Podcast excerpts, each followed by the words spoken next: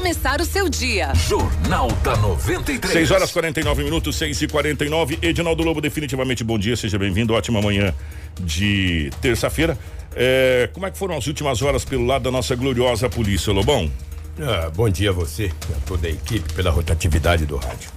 E exceto esse acidente que aconteceu ontem à noite em frente à UPA e uma apreensão de droga, foi uma, uma segunda para a terça, muito tranquilo, Kiko, muito tranquilo mesmo, impressionante o que tivemos de poucas ocorrências nas últimas 24 horas na cidade de Sinop. Ontem a polícia militar recebeu informação que na rua União do Norte, no bairro da Urihiva, um jovem teria recebido uma quantia em droga, uma quantidade em drogas, e iria vender no período noturno. Os policiais na rua União do Norte, ali no bairro da Urihiva, fizeram a campana e o homem foi abordado. O jovem tem 20 anos de idade. Com ele foi encontrado sete trouxas de substância análoga à maconha. Perguntado ao mesmo que tinha na casa dele, ele não negou e disse que lá teria mais, que seria de uma facção criminosa e ele estaria pegando para revender. Na residência foi encontrado mais 20 porções de substância análoga à maconha e uma balança de precisão e uma pequena quantia em dinheiro. O jovem foi conduzido para a delegacia municipal por porte de, ou seja, por posse de entorpecente, ou seja, tráfico, né? Você vê que ele saiu com sete trouxas para vender. E um detalhe, quando ele avistou a polícia, ele acabou evadindo-se do local.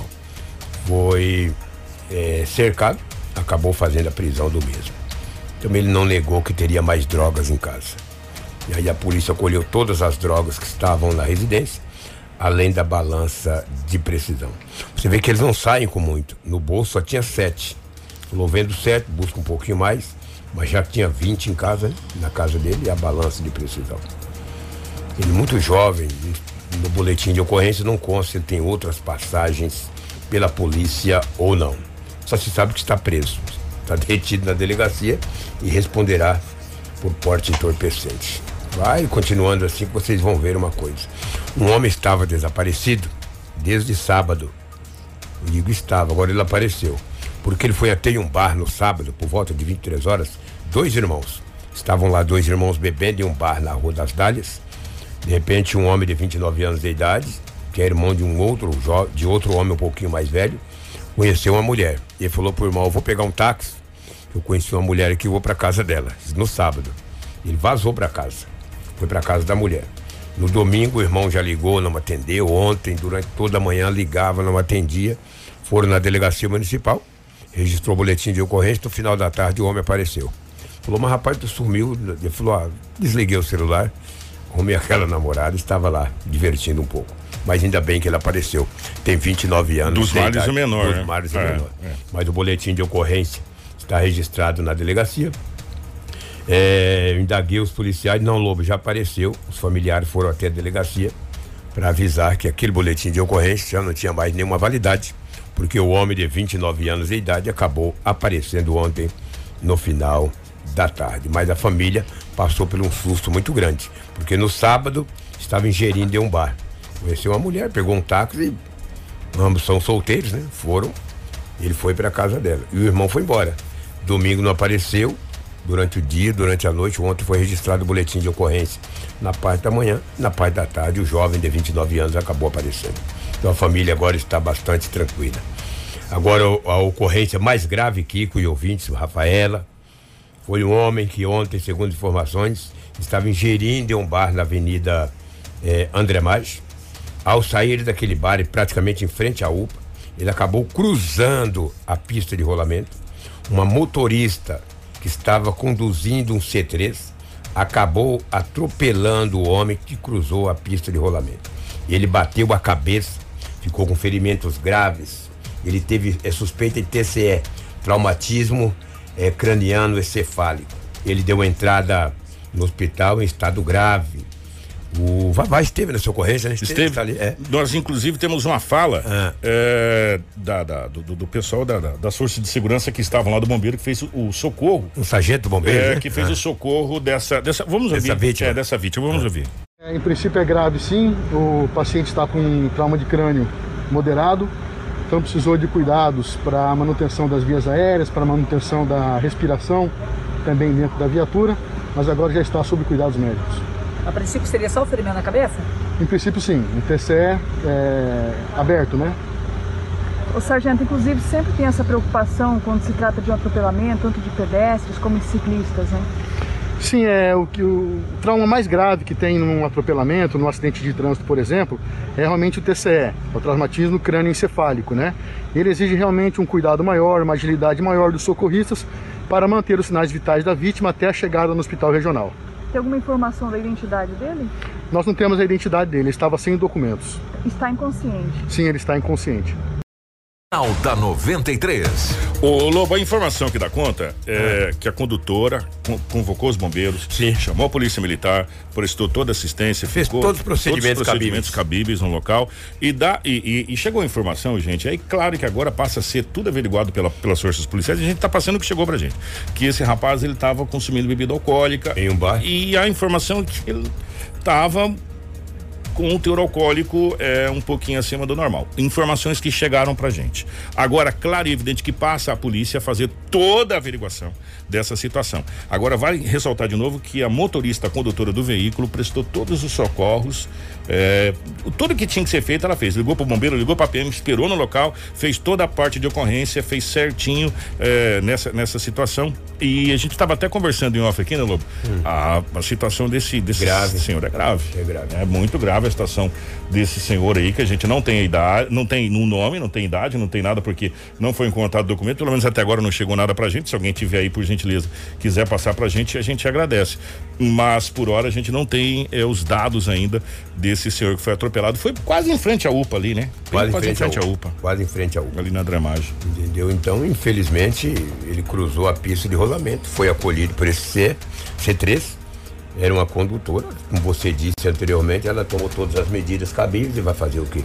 Ele não portava nenhum documento, então não tem nome, não tem idade, mas o estado de saúde dele, segundo o próprio sargento Spinardi, que atendeu a ocorrência, é muito, muito grave. grave. Oxalá que possa se recuperar né, que sirva de repente aí de, de lição para quem vive bebendo e cruzando a rua. Fique esperto, hein? O cara toma uma cajibrina, começa a cruzar a rua aí, se o carro acolher é um perigo iminente, entendeu?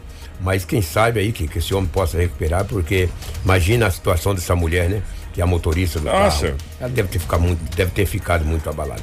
É, é o que tínhamos aí de setor policial, tivemos outros acidentes sem maior gravidade e foi um plantão muito tranquilo de segunda para terça, espero ou esperamos que possa continuar assim por muito tempo. O, vamos a sorriso. Ah. É, aquele acidente que aconteceu, onde é, acabou vitimando a mãe, que, que faleceu, e o filho tentou é, socorrer a mãe, pulou no rio para tentar socorrer a mãe. É, o corpo de bombeiros ontem conseguiu localizar é, o corpo desse, desse jovem. Trata-se de Wellington Luiz de França. É, ele na realidade, ele pulou do barco, segundo para tentar salvar a mãe, né? Que, que, que o barco estava virando, tinha virado a embarcação e o corpo de bombeiros, inclusive, usou cães farejadores, é porque tipo vai que vai para margem, né, Lobo? Tipo e aí os cães ali fazendo toda todo esse trabalho também. Dá para ver nas imagens. É, mandar um abraço pro JK, essas imagens do JK. Aí a mãe e o filho.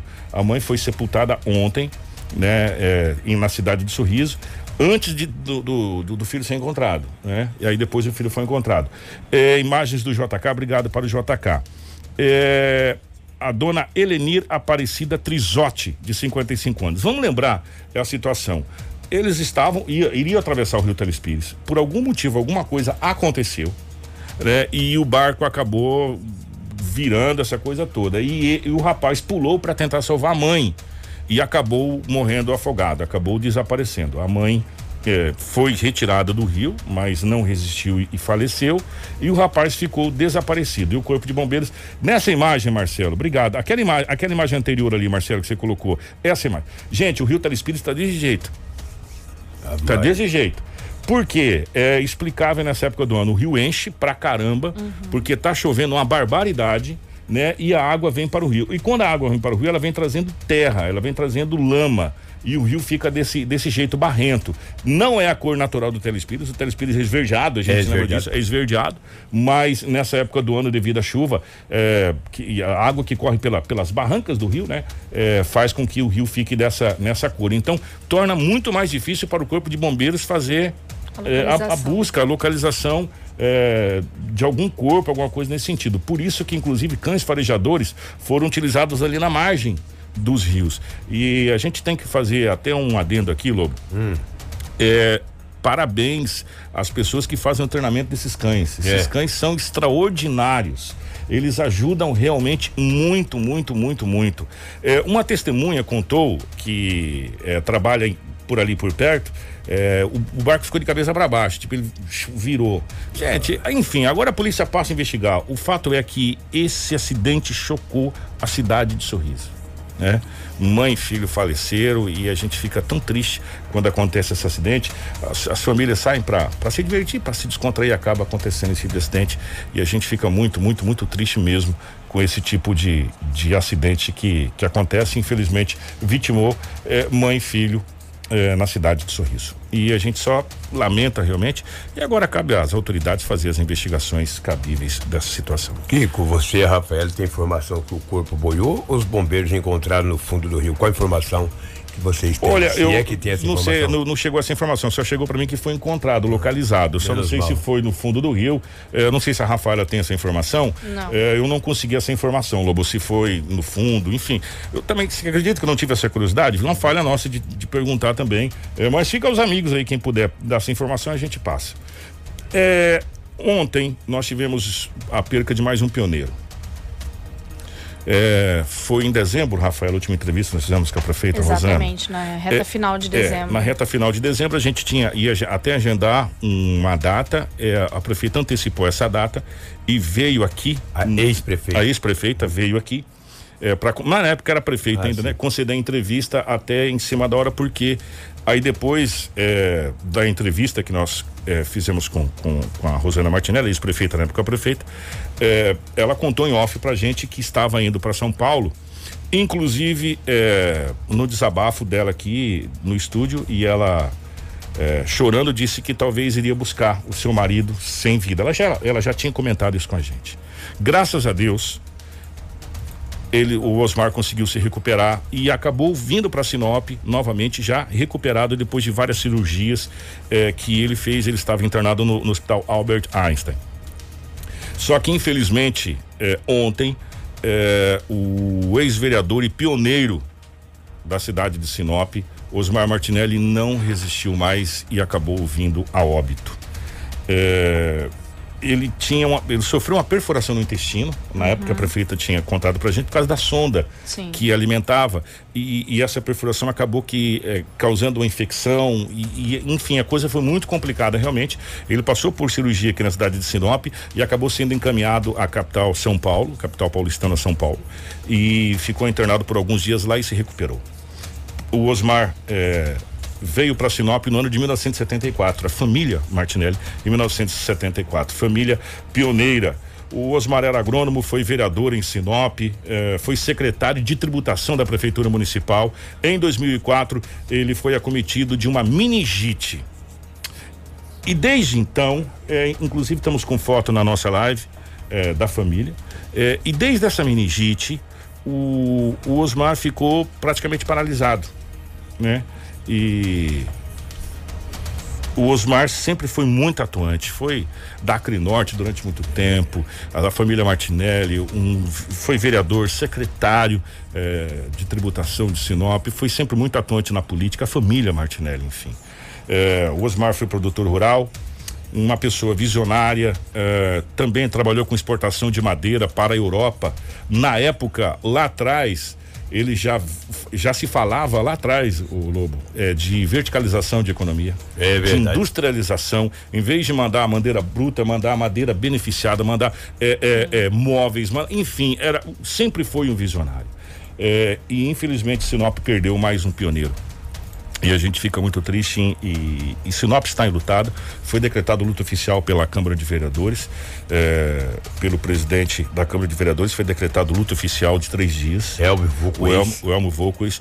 E, inclusive, o, o, o velório, que foi muito rápido, está sendo muito rápido. Começou às 14h30 na Câmara Municipal, às 17h30 já 17h30. foi. Quer dizer, foi só realmente por um. é, até por causa dessa questão da, da, da pandemia. Pandemia. da aglomeração. É, infelizmente não foi é, o tempo devido para as homenagens que o Osmar merecia. Infelizmente, devido a essa, a essa pandemia. A gente fica muito, muito triste e, e lutado também. E as nossas condolências à família Martinelli, a toda a família Martinelli. As nossas condolências à Rosana, à família. É, e Sinop perde mais um pioneiro. Sinop perde mais um. Mais um pioneiro que tomba, né? De, de tantos que a gente já perdeu. E esse ano de 2021 a gente começou já, parece que do mesmo jeito, né? De 2020, é, trazendo percas e percas. A gente fica muito triste quanto a isso, muito triste mesmo. E que Deus conforte o coração da família. E que o Osmar descanse. Essa pessoa visionária que sempre foi, a família Martinelli, o nosso, os nossos sentimentos. Jornal da 93. Antes da gente falar da chuva que pegou Sinop ontem, meus amigos do céu, vou falar uma coisa pra você que chuva. Nós vamos falar que o Sinop ontem tomou-lhe uma sapatada. Uma sapatada do Sub-23 do Atlético Goianense, 5 a 1 Lobão. Fora, Fora os os ameaços. ameaças, Coisa de louco, o Sinop ontem, é, a, pra vocês verem a diferença do futebol é, no Brasil, ela é muito É, difícil. exatamente, é verdade. O Sinop está eliminado da Copa Verde, 5 a 1 a, a gente teve até uma certa esperança porque o Atlético Goianiense vinha com o Sub-23, agora a gente entendeu por que, que eles veem com o Sub-23, né? E o Cuiabá é o único representante de Mato Grosso na Copa Verde. O É. Cuiabá conseguiu de virada, mostrando a força que tem agora por ser um time de primeira divisão, é, reverter em cima do Aparecidense. 2 a 1 De Aparecida de Goiás. que é um belo de um time. Sim, sim, um sim. belo de um time. O, o Aparecidense montou um time pra Copa Verde, mas levou um azar no sorteio que pegou o Cuiabá, Cuiabá. fora de casa. Foi, perdeu 2 a 1 tomou um gol nos acréscimos. E já que nós estamos falando em Cuiabá, daqui a pouquinho nós teremos uma entrevista com o técnico do Cuiabá, o Alan Hall.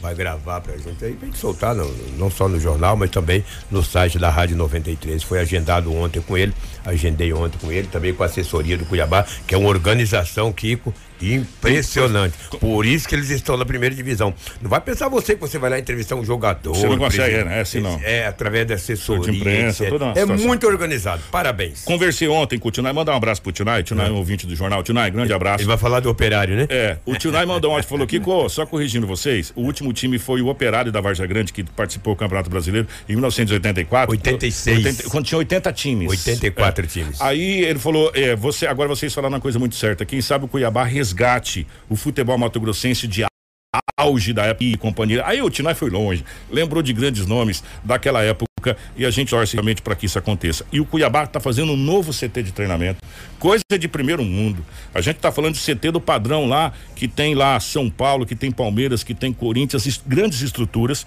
um novo CT de treinamento do Cuiabá. E, gente, Sério, o Cuiabá não veio para brincar. O Cuiabá veio para permanecer na Série A do Campeonato Brasileiro. Vai ser difícil? Vai ser difícil. Mas eu vou falar para o bem do futebol mato-grossense, quem sabe para um ressurgimento do, do futebol mato-grossense, que o Cuiabá consiga permanecer na Série A do Campeonato Brasileiro nesse ano de 2021, que vai ser difícil? Vai ser difícil. Mas o Cuiabá não precisa de muito, não. Precisa de uns seis, sete contratações pontuais e manter essa equipe que tem ali, manter o técnico, manter essa, essa situação para brigar para ficar ali no intermediário ali, décimo terceiro, décimo quarto, décimo quinto ali. mantendo no meado da É, tabela tá exatamente, ali no Amilca, quem sabe pegar aí uma Sul-Americana, uma coisa nesse sentido aí, já seria extraordinário para o Cuiabá. Lobão, obrigado, meu querido. Um grande abraço, bom dia a todos. Grande abraço. Informação com credibilidade e responsabilidade. Jornal da 93. 7 horas, 8 minutos, 7 e 8. Obrigado pelo seu carinho, você ligado com a gente no nosso Jornal da 93. É, nós vamos falar agora é, sobre uma chuva que aconteceu ontem, para variar, né? Pra variar. Para variar. É, na tarde dessa segunda-feira, dia 25, a cidade de Sinop sofreu uma chuva aproximadamente o quê? 30 ah, minutos? chuvinha ali, ó. É, 30 minutos de chuva. E a, a, o centro da cidade, Sinop, que a gente já vem falando há tempos, ficou desse jeito aí que você está vendo nessas imagens que o Marcelo está mostrando. Alagou o centro por completo, provocando, inclusive, coisa que a gente não vê, é, espécie de congestionamento, carros parados, muita pessoa com medo de entrar ali, Sim. enfim, nessa situação, por quê? Porque em alguns pontos da cidade a água foi, subiu muito, e aonde a gente sempre fala, ó. Olha as motos. As motos, gente, é, locais, olha, foi e Isso a... aí, Valetão, olha lá, o Valetão da Pinheiros que a gente tinha comentado já. E a chuva foi o quê? 30 minutos? Até menos, Até... a gente coloca 30 minutos é, pra gente não errar, né? É, arredondando é, mesmo, é. mas Aproximadamente a chuva durou uns 15, 20 minutos e até 30 em alguns pontos da cidade, mas no centro foi menos de 30 minutos e já conseguiu alagar totalmente a cidade. Foi uma chuva torrencial? Foi. Foi. Foi uma chuva torrencial, né? Uma chuva forte nesse período, mas foi um curto prazo de tempo. Exatamente. E no ano passado, os munícipes também sofreram com essas chuvas intensas de final de ano. Então, atendendo a demanda dos nossos ouvintes, a 93 FM entrevistou o prefeito Roberto Dorner para perguntar como está o andamento dessa situação. Dorner disse que já pensa em uma equipe de engenheiros e que solicitou a Dalton, que é seu vice e também secretário de obras, que fizesse um orçamento para a criação de uma fábrica de tubos. Vou te falar uma coisa. Faz 15 dias de trabalho, né? Já pensou se eu resolvesse tudo isso aqui em 15 dias? Já pensou que, que prefeitão que ia ter Sinop? então, quero dizer para você o seguinte: nós temos aqui com vários projetos uh, assim na frente, sem contar que já temos, nós temos que fazer o hospital, não temos nem projeto. Nós estamos pensando em projeto do hospital e imediato. Nós estamos pensando na prefeitura, nós estamos pensando no escoamento de água, nós estamos pensando no Nico Baracato, nós estamos pensando em tanta coisa na nossa cabeça que está tá explodindo. Mas nós vamos devagarzinho, passo a passo, vamos chegar lá. É claro que estamos pensando, nós estamos pensando numa, numa equipe já de engenheiro para que faça esse estudo e para nós buscarmos recursos para começar a fazer isso aqui. Governo, para sair governo, entra governo faz que vão fazer e não fazem. Mas nós vamos fazer. Nós prometemos que vamos fazer, nós vamos fazer. É claro que você vai trazer um pequeno transtorno ao centro da cidade, em alguns lugares aí, mas nós vamos fazer. Vencer as eleições com essa promessa de nós resolver esse problema. Só que assim não vai ser de uma hora para outra. Você sabe disso que isso aqui é uma, uma promessa e nós vamos resolver. Não vão fazer que nem os outros que faziam, que, que faziam de conta que iam fazer e não fizeram. Mas nós vamos fazer, pode ter certeza disso. E o Dal tem esse compromisso de resolver esse problema. E nós vamos resolver. É claro que vai trazer algum transtorno, porque quando se mexia, queria falar, muitos empresários, não, mas não sei se pode mexer, porque vai atrapalhar o nosso comércio e tal. Agora, vai doer alguma coisa? Vai. Alguns empresários vão reclamar.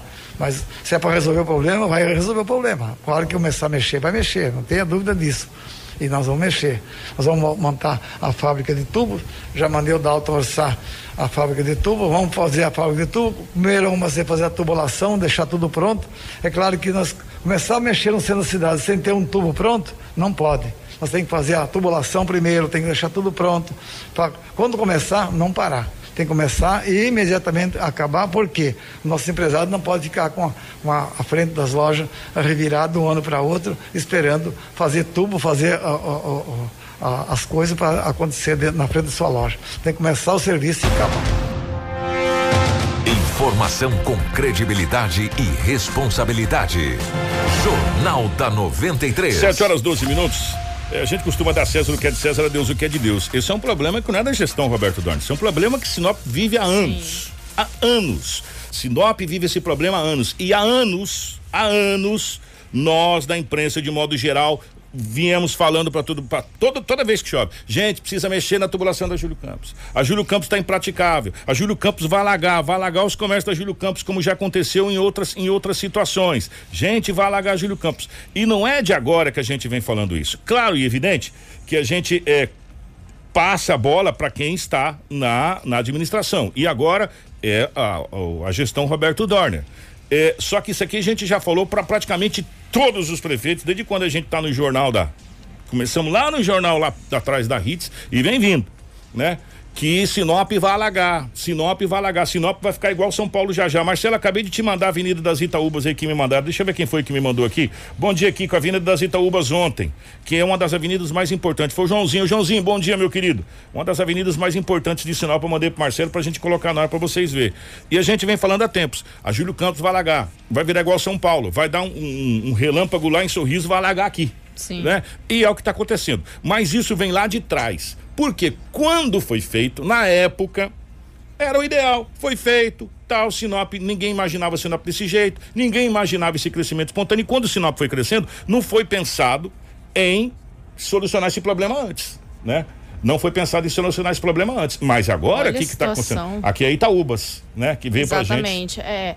Gente, Itaúba, quando tiver chovendo, pega uma dica aqui da Rafaela. Quando tiver chovendo, não pega Itaúbas, não pega Júlio Campos e não pega Embaúbas, porque eu vou te contar. Aí é um rio. Não, só é um que aí rio. a gente não anda no centro da cidade. Exatamente, dizer, a gente não, não anda no centro. Olha Entendeu? a situação. São esses esses detalhes. E um outro detalhe muito importante. Olha as ruas. É, isso aí que na Itaúbas que chegou pra gente. Obrigado, Joãozinho. Um amigo meu, muito um amigo obrigado. meu falou assim, falou, Kiko, é que vocês não estão lembrando o seguinte, Sinop começou a asfaltar, asfaltar, asfaltar e não tem escoamento. Exato. Antes, Sinop não era toda asfaltada, você tinha estrada, é, ruas de terra onde chupava a água, essa coisa toda. Agora não. A água tem que ter necessariamente, a água precisa ter é, a vazão. Não só tu, a tubulação, não, tem que ter onde a vazão? um amparo é, do, dos tubos coisas que os engenheiros, a nova equipe de engenheiros que com certeza o que... seu Roberto vai entrar em contato, vai ter que fazer muito mais que trocar os tubos, aumentar a numeração dos tubos. Vai ter que fazer um grande esforço porque o centro da cidade realmente tá, está alagando. O, o, o Júlia mandou aqui, o Júlia Bortolanza. É uma obra que vai marcar o nome de quem fazer. Porém, de um custo altíssimo. Realmente. E, e o custo é, é, alto não só para a administração, viu, viu, Júlia, como também para o comércio. Por quê? Porque a hora que começar a mexer na Júlio Campos vai ser um perrengue. Meu amigo, o trem vai pipocar. Porque não é só Júlio Campos, gente. A gente tem que entender que vai ter que mexer, passar pelo Júlio Campos, passar pela Praça Plínio Calegaro, Sim. passar ali pela, pela a, a Avenida das Itaúbas, se brincar, sair da Embaúbas. Olha, gente, vai dar um transtorno um transtorno. Indo por Avenida dos Engás. Ali é Olha, centro, ali é centro, então óbvio, igual o prefeito ser... falou, vai incomodar um pouquinho os empresários, porque vai ter que quebrar coisas, vai ficar a rua com, com buraco, vai ficar a rua tendo que fazer as coisas, então vai incomodar um pouco, vai gerar um transtorno, mas é necessário fazer. É necessário fazer porque uma chuva dessa de menos de 30 minutos, claro que teve a sua intensidade já provocou um alagamento. Aí nós vamos para uma chuva de uma hora, uma hora e meia, chuva que nós tivemos no ano passado. Sem contar que, que essas são imagens do centro. Do a gente centro. tem que lembrar dos bairros afastados. Lá o problema já é um pouquinho menor que o centro. É mais fácil mais de fácil. resolver. Não é que é menor, desculpa. É mais fácil de resolver porque lá a questão do asfalto alto, que é uma coisa que a gente tem que também prestar atenção. Os bairros afastados também estão sofrendo com asfalto o, alto. O, e o pessoal tá mandando aqui, a Suzy mandou que lá no São Cristóvão, ali Sim. em frente à Escola São Vicente também também tá, é complicado aquela situação ali. Na Avenida do Jacarandás, próximo à creche Monteiro Lobato, quando chove também alaga. Ali é verdade. Ali é verdade. Ali perto da Ali creche é Monteiro Lobato, eu vou falar uma coisa para seus pais, sofrem para deixar os filhos ali na época de chuva. Né? Ali é terrível também, alaga. Só que são, como disse a Rafael, lo, locais onde é, a trafegabilidade ela é um pouco menor, então vai menos transtorno, se torna até mais fácil para você poder mexer. Agora pensa comigo, gente, a hora que começar a mexer na Júlio Campos. A hora que começar a mexer na Júlio Campos, mas é um, um, uma obra estritamente necessária, porque se não mexer, eu vou falar uma coisa para vocês, já já vai entrar dentro das lojas, como já aconteceu em, em, outras vezes, né? Inclusive ano passado. O ano então, passado né? aconteceu já de entrar nas lojas, então é uma obra complicada e tomara que seja resolvida. E por falar nessa obra, quinta-feira está marcado o secretário de obras, o Dalton Martini, que também é vice-prefeito, vai estar ao vivo Sim. nos estudos da 93. A gente vai falar sobre isso e sobre outras situações. Se você já tiver as suas perguntas, deixa formulada que a gente vai tentar passar para o Dalton aqui para a gente respondendo na medida do possível sobre a Secretaria de Obras. 7 e 17. Informação com credibilidade e responsabilidade. Jornal da 93. 7 horas e 17 minutos é o nosso Jornal da 93. Bom dia para você, obrigado pelo carinho. Nós vamos falar de uma outra situação agora, que é a situação da Rota do Oeste. Pois bem, gente, para resolver de forma definitiva o problema da BR 163, o senador Carlos Fávaro, do PSD de Mato Grosso, anunciou que irá convidar todas as autoridades envolvidas no processo de concessão a prestarem esclarecimentos a respeito do assunto para o senador, não é mais possível que o Mato Grossense siga pagando pedágio e não receba em troca as obrigações previstas em contrato por parte da empresa Rota do Oeste. O senador concedeu entrevista em coletiva falando sobre a atual situação da concessão. Fávaro respondeu que a concessão é uma das grandes vergonhas nacionais. Acompanhe. Olha, essa é uma das grandes vergonhas nacionais. Essa companhia que todos os brasileiros sabem, têm seus ativos né, é, formados, estruturados na corrupção, no tráfico de influência, é, que escandalosamente envergonhou todos os brasileiros. E aí não é diferente aqui em Mato Grosso. Está há mais de 10 anos é, instalada na rodovia, cobrando pedágio de nossos é, cidadãos mato-grossenses, mas não, não, não faz as obras que lhe é sua obrigação. É, e eu, como parlamentar do Estado de Mato Grosso, vou de forma muito ativa buscar a providência e a solução desse caso que envergonha todos os brasileiros, em especial os mato Jornal da 93. O senador também fala sobre soluções que podem ser feitas, como por exemplo, um certo plano de cura, onde ele mesmo explica. Olha, quantas vidas perdidas. Eu, é, eu que tenho a, a, minha origem aqui em Mato Grosso, lá na, na BR-63 em Lucas do Rio Verde, quantas vidas perdidas todas as semanas, é, quanto descaso com a população. E as prefeituras, por exemplo, é, não suportam mais, as travessias urbanas não foram feitas, é, é, a competitividade, o número de a carga mato-grossense especial dessa região cresce a cada ano, gerando divisas para o Brasil, gerando oportunidades de emprego, é, desenvolvimento econômico e a beleza da companhia concessionária, é, cobra pedágio, não faz obra e fica achando com cara de paisagem que vai fazer o povo mato-grossense e os seus representantes de bobo. Comigo não vai fazer. Nós vamos junto com os prefeitos, como disse, com a OAB e todos, tenho certeza que terei apoio junto nesse movimento na bancada, junto com o deputado federal Neri Geller, que é coordenador da bancada e também é dessa região, o deputado federal Juarez Costa, que também é desta região, que é lá de Sinop, tem, são companheiros que vamos enfrentar juntos essa luta para trazer a solução, a mais breve e mais eficiente possível, mas o pior do mundo já está acontecendo que é pagar pedágio não ter rodovia de boa qualidade. Isso nós vamos enfrentar e trazer a solução. É, e a gente só inverteu o áudio, esse áudio que nós rodamos do senador, que ele, que ele lamentou as vidas perdidas na BR-63, que a gente vem falando há muito Sim. tempo, né? Lamentou as vidas perdidas na BR-63 e por causa da questão da concessão. Ele disse que já tem é, reforços para cobrar essa solução. Agora sim, é, nós vamos trazer a fala do senador que fala da questão da cura do contrato. É, exatamente. Ele dá um exemplo de plano de cura para esse contrato e ele vai explicar neste áudio agora. Vamos ouvir. O caminho mais rápido, mais eficiente é um plano de cura. O que, que significa isso?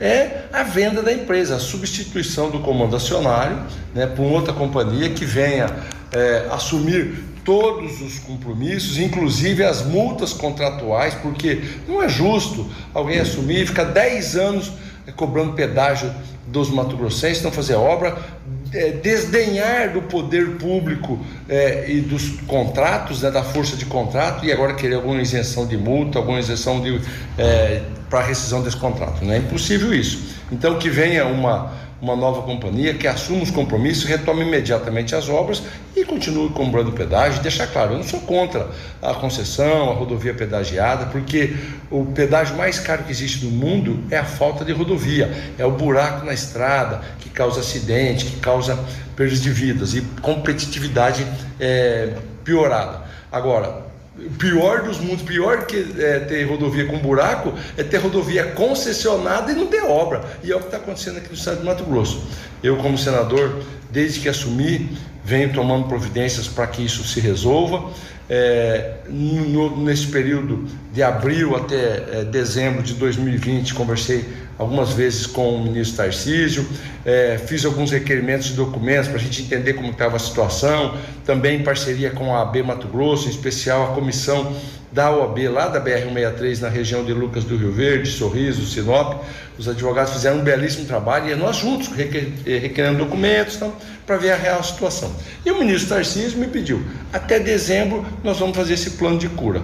Não fez. Até agora não saiu do papel. Agora, então, o meu papel como parlamentar é apertar um pouco mais. Eu vou é, buscar agora é, convite para que compareça no Senado Federal, na Comissão de Infraestrutura, o presidente da NTT, do voo aos órgãos de controle, TCU, voo a DENIT, enfim, todos vão ter que se explicar como é que tem uma rodovia concessionada que não tem obra, cobra pedágio, não cumpre contrato aqui no estado de Mato Grosso. Isso é inadmissível e nós vamos buscar essas soluções. E aí, voltando para finalizar, o melhor caminho pode ser o plano de cura. Se não for, é a rescisão unilateral do contrato. E se não, a caducidade. O que, que é isso? É tirar ela de forma judicial e tirar essa empresa e mais uma vez declarar inidônea uma empresa que já é reconhecidamente inidônea nesse país. Não tem que dar mais é, passarmos essa vergonha e a oportunidade de quem não cumpre compromisso ficar é, cobrando pedágio dos Mato Informação com credibilidade e responsabilidade. Jornal da 93. 7 e 24, gente. É, graças a Deus, né? Não é só nós que está falando. É. Né? Graças a Deus. É, vamos torcer para que alguma coisa seja feita. Conversando com alguns amigos da, da, que fez parte dessa comissão dos advogados, eles fizeram um documento muito bem feito. Um levantamento, um estudo muito bem feito. E agora o senador Fávoro abraçou essa, esse documento e vamos torcer para que alguma coisa seja feita nessa situação. É, para que seja cumprido pelo menos o que está em contrato. É isso que a gente pede. Né? Afinal de contas, você está pagando. Amigo, se você não estivesse pagando, se você não está pagando, você não pode exigir muita coisa. Mas quando você está pagando, você tem mais é que exigir um bom atendimento. E nesse caso especificamente, você está pagando e o atendimento não está sendo recíproco. A reciprocidade não está acontecendo. É, 7 horas e 25 minutos. É, o prefeito Roberto Dorne, juntamente com a secretária de Assistência Social, a Sheila é, Pedroso, se reuniu com o superintendente da Caixa Econômica Federal é, para iniciar as articulações da conclusão das obras do Nico Baracate. Isso. Ali são mais de 1.400 apartamentos ali do Nico Baracate, se eu não me engano que está enterrado desde 2013. Hum. 2013, é, por aí que começou a construção do Nico Baracate, quando foi lançada a obra, e vem vindo, vem vindo e vem se arrastando vem se arrastando. Aí, aí não tem isso, não tem aquilo, era para ser entregue, não foi entregue, era para ser entregue no final do ano da gestão passada, não conseguiu ser entregue e o Nico Baracate continua parado. Pois bem, nós temos o prefeito Roberto Dorner falando a respeito dessa conversa com o superintendente da Caixa Econômica Federal e também sobre a questão do Nico Baracate. Nós estamos aqui com a secretária, com o superintendente da Caixa, com a diretoria da Caixa aqui e com o pessoal do Assistência Social para que já dá, dá um andamento né, nessa esgoto é, vão trabalhar também e o acabamento dos, do, dos prédios aqui, da, da, das casinhas que falam, né? Para liberar isso aqui quanto antes para o povo aí que está necessitado desse, dessas moradias aí. E nós estamos aqui já trabalhando para que possamos é, imediatamente começar com essa, esse trabalho do, do, do esgotamento aqui da, da do, desse empreendimento, para que possamos liberar quanto antes é, é, esta obra aqui, para que a população possa usufruir de, desses benefícios. A dificuldade aqui tem sido essa questão ambiental do projeto. O que, que tem já de andamento nessa situação, prefeito? Com certeza, isso aqui é uma obra que já é do passado, que não deixaram enrolada, e há anos e anos essa enrolação aqui, e nós viemos para desenrolar isso aqui. E, portanto, estamos aqui hoje com a secretária né, da assistência social, estamos aqui com o superintendente da Caixa para resolver esse problema. Deixaram o problema sério acontecer aqui e não, não fizeram. E o que não fizeram, nós vamos fazer agora. Vamos fazer esse sistema de esgotamento aqui, mais de 6 quilômetros de, de, de, rede de esgoto tem que ser feito por conta de incapacidades dos gestores passados. Então, nós vamos fazer isso aqui para que a sociedade possa ocupar essas casas que foi doada pelo governo federal. 7 horas 27 minutos, 7 e 27 é, Quem falou com a nossa equipe também foi a secretária de Assistência Social, a Sheila Pedroso, é, também a respeito do Nico Baracate. Existe uma expectativa há anos. Então, são pessoas que estão na fila de espera há muito tempo. Nós, da assistência social, temos prioridade em entregar esse empreendimento, até para poder trazer novos, porque enquanto esse não é entregue, nós não podemos ter novos empreendimentos na cidade voltado para habitação. Então, é uma prioridade nossa, sim, entregar. O prefeito está aqui, veio nos dar suporte, porque tem coisas que não dependem mais da assistência social, depende de infraestrutura. Então, ele está buscando é, soluções para ser entregue esses apartamentos. Algumas coisas de obra ainda faltam ser finalizadas pelas construtoras e é por isso que a Caixa está aqui para dar essa, essa continuidade aos serviços. Então nós vamos dar prioridade às entregas do, do, desse empreendimento. As famílias podem ficar tranquilas que esses apartamentos serão entregues ainda nessa gestão. Com certeza, é, um, é um, uma prioridade nossa, um compromisso tanto do prefeito quanto da assistência social que vem lutando há aproximadamente nove anos para entregar esse empreendimento. Então é muito tempo e sem a entrega desse nós não podemos trazer novos empreendimentos para a cidade. Jornal da 93. Vamos ficar na torcida mais do que nunca. As famílias, essas 1.400 famílias, que são aproximadamente 1.400 apartamentos, de uma cidade, né? Calcula comigo, 1.400 vezes, vamos colocar uma média de três, quatro, mais 5 mil pessoas, né? Está, irão é, estar abrigados no Nico Baracate. Quer dizer, é praticamente uma cidade, se a gente for calcular, ali no Nico Baracate. E, e, essa obra ela vem se arrastando, né, gente? A gente vem falando dessa obra já há tempo. Essa obra vem se arrastando, vem se arrastando, vem se arrastando. E vamos torcer para que realmente agora essas famílias possam receber essas casas e esses problemas possam ser sanados. Se eu não estou enganado, a secretária de Educação falou em nas creches, na questão de escola, que precisaria Sim. ali para o Nico Baracate. Isso também foi comentado. É, é, vai ser criada uma espécie de gestão de condomínio para a criação dessa situação toda. Mas depois a gente vai conversar com mais calma. Nós vamos ter ainda um bate-papo com a secretária aqui eu vivo. A gente vai poder conversar com muito mais tranquilidade a respeito dessa situação toda. 7 horas e 29 minutos. Nós vamos para um pequeno intervalo comercial e a gente já volta com mais. Gente, fica aí, não sai daí não.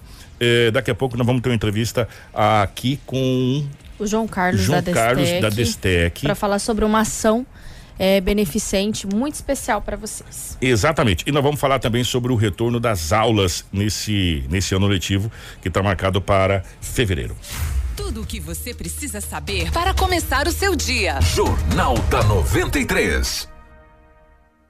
Informação com credibilidade e responsabilidade.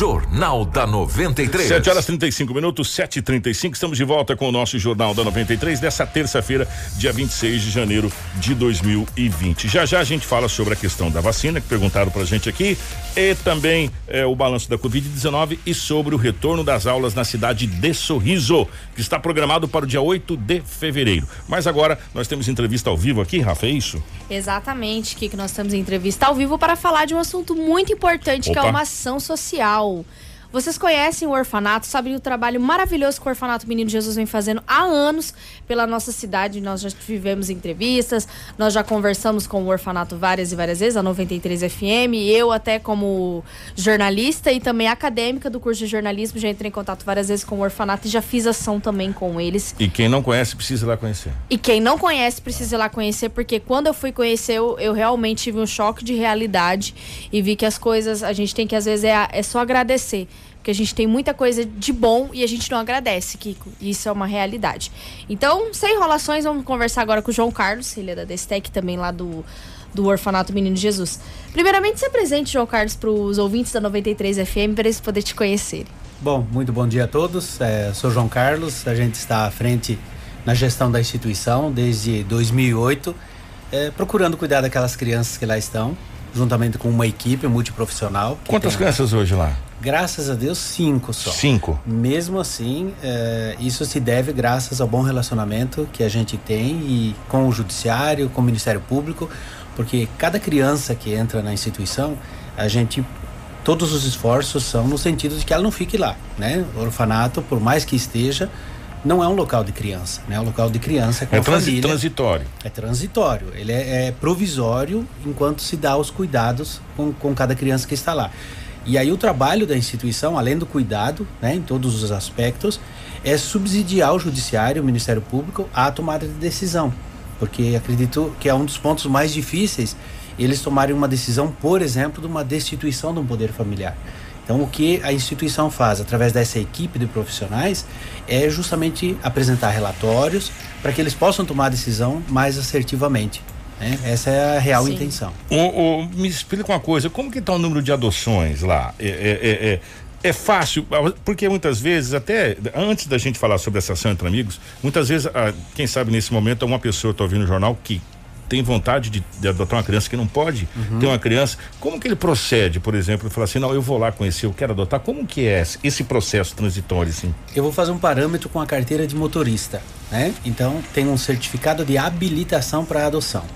Esse, essa questão da adoção, ela é com o judiciário. Então a pessoa que tem interesse numa adoção de uma criança, dependente da idade, né? Nós cuidamos lá de 0 a 12 anos. Ela procura o judiciário, existe uma, uma lista de documentos, um checklist, onde ela apresenta esses documentos e o judiciário dá então uma habilitação para adoção. Claro, isso após toda uma análise, o estudo psicossocial, entre outras situações. Uma vez habilitada, ela entra no judiciário em uma fila de casais ou de indivíduos, né, para habilitados para adoção. No orfanato, a gente somente cuida dessas crianças. Quem decide a adoção ou retorno à família é o judiciário. Né? Então, essa, é, o primeiro passo para a adoção é procurar o judiciário, verificar essa lista de documentos necessários, apresentar lá e, com isso, o juiz vai dar a habilitação para adoção. Está habilitado? Pode dirigir. Ou seja, está habilitado? Pode adotar.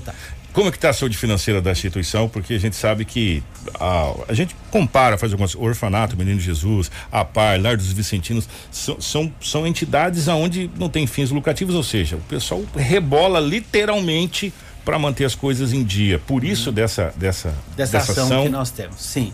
Eh, já são alguns anos que a gente vem mantendo esta ação. É uma ação da Destec em prol do Orfanato Menino Jesus. Então são emitidos, é emitido um carnê, são boletos no valor de 25 reais, que a pessoa faz a doação e corre o risco de ganhar mais de 50 mil reais em dinheiro né, e 14.400 reais em prêmios. Esses prêmios são vale compras em supermercados, além de carne, casa de carne que nos ajuda, isso é bom, e vale combustível. né? Então você ajuda o orfanato e corre o risco de ganhar o- o- os prêmios que estão aí através dessas pessoas que nos ajudam. É, ele é um carnê, mensalmente então é pela Loteria Federal. O primeiro sorteio é amanhã, dia 27 de janeiro já tem o primeiro sorteio. É, o primeiro colocado, ou seja, o primeiro é, prêmio ganha 3 mil reais. Olha. O segundo, então, é 300 reais em vale combustível e vale carne. Aí, pode buscar com o carro e ainda abastecer. Ah, terceiro prêmio também, vale combustível e vale carne. Quarto e quinto prêmios, 300 reais em vale compras de mercado. Então, de- vamos entender. A pessoa vai lá e adquire é, uma espécie de carnê. É um carnê. É, de- de- É um carnê, tá aqui, carnezinho. O, o Marcelo vai mostrar lá. Então, é um carnê que a pessoa adquire e aí todo mês ele concorre. Todo mês. Ele paga, são boletinhos. Pode pagar na rede bancária, pode pagar na Destec, pode pagar com, com eh, esses, com smartphone, né? Através Ah, da rede. Ah, através do Existe aplicativo de banco, né? Correto. Eh, faz o pagamento, com isso a gente importa o arquivo do banco, sabe quem pagou e esses números estão concorrendo. Uma vantagem que tem também eh, este ano, ano passado nós tivemos e esse ano, porque cada boleto dele tem cinco números, né? Pela Loteria Ah. Federal. Então pagou um, concorre com cinco números o ano todo. Pagou o segundo, concorre com 10 números o ano todo.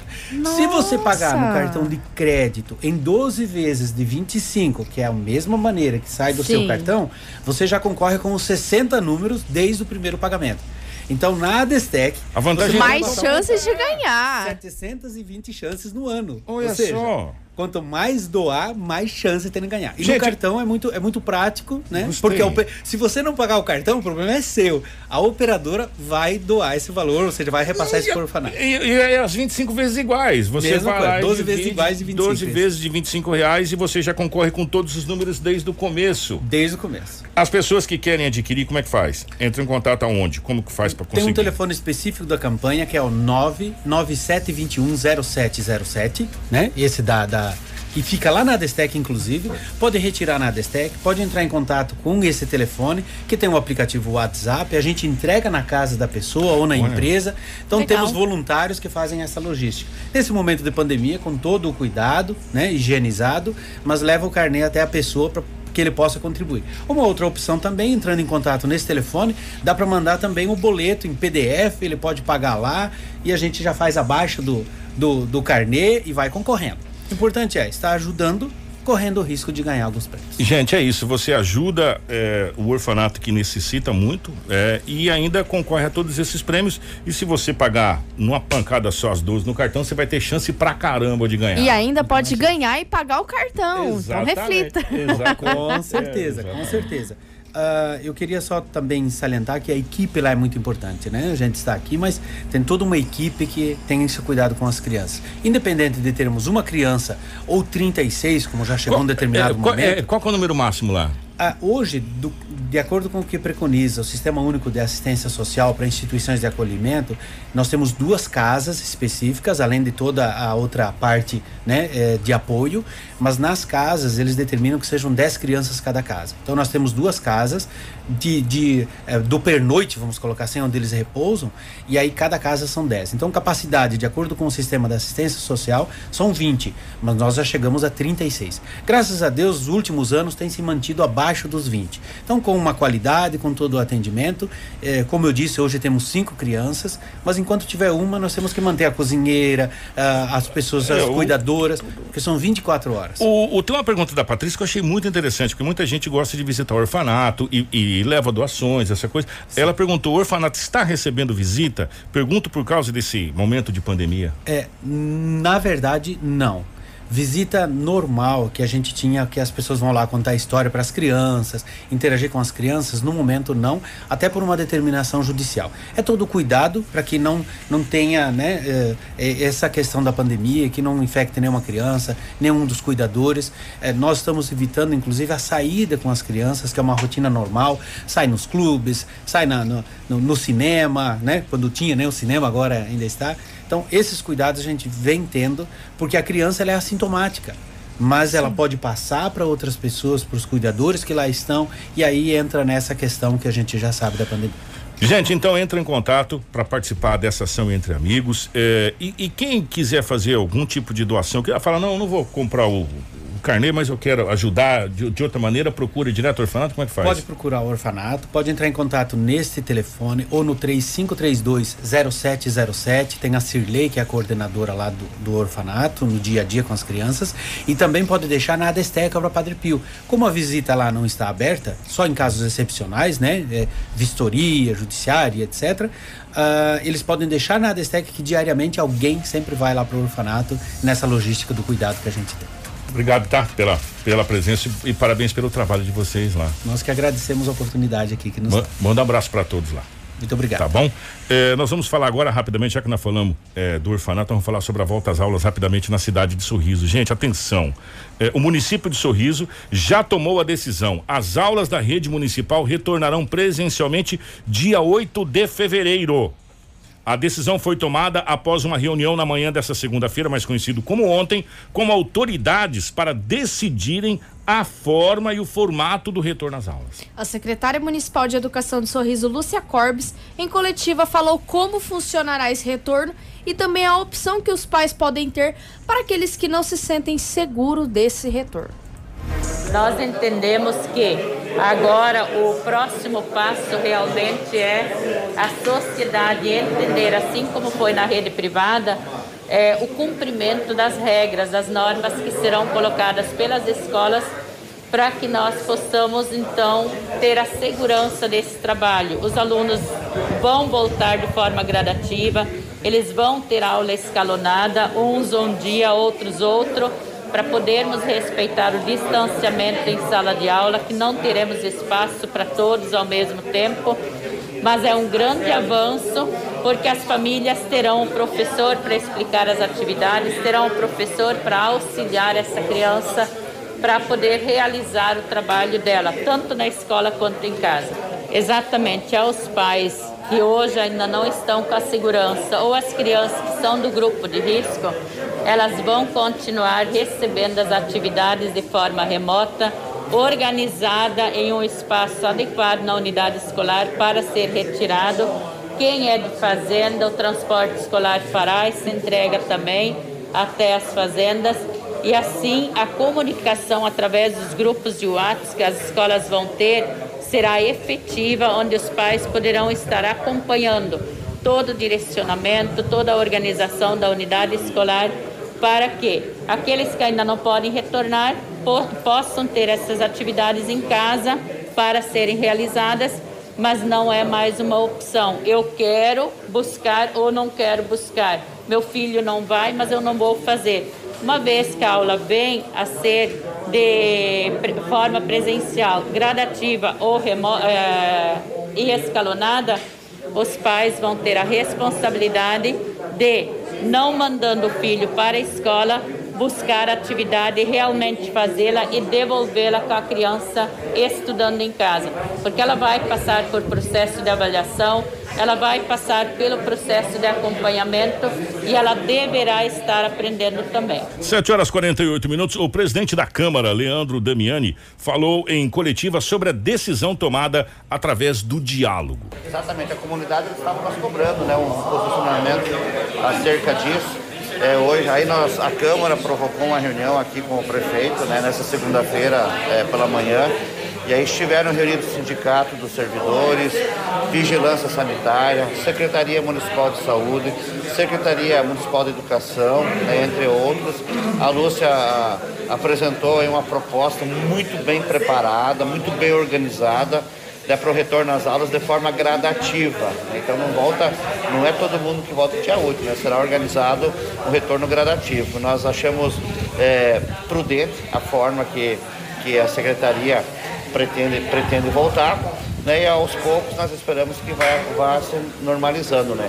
Mas é importante sim esse retorno às aulas. É claro que é, o executivo irá fazer esse acompanhamento, é, também legislativo, sindicato, é, a vigilância, né, se a gente vê que se tornar meio que anormal a questão do Covid, dar uma segurada, mas assim, o protocolo está muito bem preparado, o protocolo pela Secretaria de Educação foi muito bem feito, né? Então foi muito bem apresentado. Então, assim, dia 8 retorna às aulas. O prefeito em exercício, Gerson Bissego, que agradece os órgãos que participaram da reunião, também fala sobre o consenso onde todos chegaram. Realmente chegamos a um consenso na manhã de hoje. Queria aqui primeiramente agradecer a presença da Secretaria Municipal de Educação, do representante da Saúde, a Câmara em peso aqui, através do presidente Damiani e os demais vereadores que participaram. Nosso presidente do sindicato, Leucir, também esteve presente, participou, deu a sua opinião e a gente acredita que é um fator muito importante para o nosso município.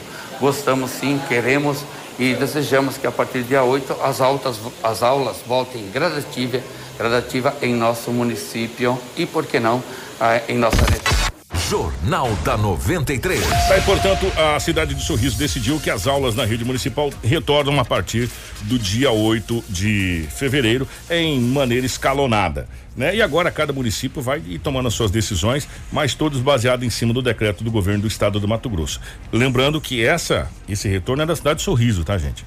Na cidade de Sorriso, é, que vai retornar às aulas agora dia 8 de Esse maneira Sinop ainda não tem uma decisão. Não tem, não tá? foi decidido ainda se retorna agora em fevereiro, se acompanha a, a, o decreto do governo do estado do Mato Grosso, ainda estamos nessa situação. E um detalhe, está acontecendo uma enquete por que, que, eu sei? Porque, como eu sou pai de alunos da rede municipal, eh, a gente está nos grupos e está recebendo. Está sendo feita uma enquete com os pais através da internet, uma espécie de pesquisa, igual foi feito no governo do estado do Mato Grosso, sim. pedindo. É, a pergunta é simples: se as aulas retornassem, você mandaria seu filho para a escola, sim ou não?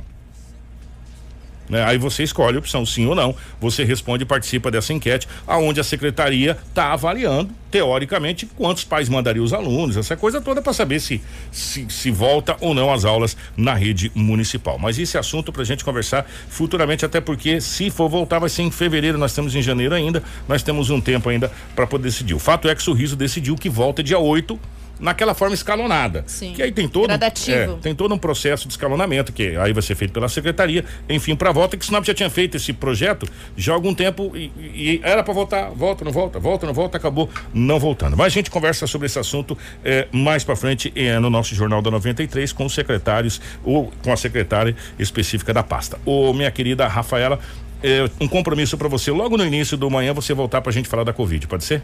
Tá bom então, Kiko. Muito obrigada. Obrigada a todos os nossos ouvintes, a todos os nossos telespectadores da live. Só respondendo um comentário do Valdemar que ele perguntou: Bom dia, Kiko. Já teve aumento. O prefeito disse que ia ter redução, mas até agora nada. Nós vamos verificar essa informação Tá bom, Valdemar? E nós trazemos aqui no Jornal da 93 com vocês. E quanto à questão das vacinas, eh, o doutor Júlio vai estar com a gente amanhã, quinta-feira, no Manhã 93, a partir das 8 horas da manhã, respondendo todas as dúvidas das pessoas sobre a questão de vacinas.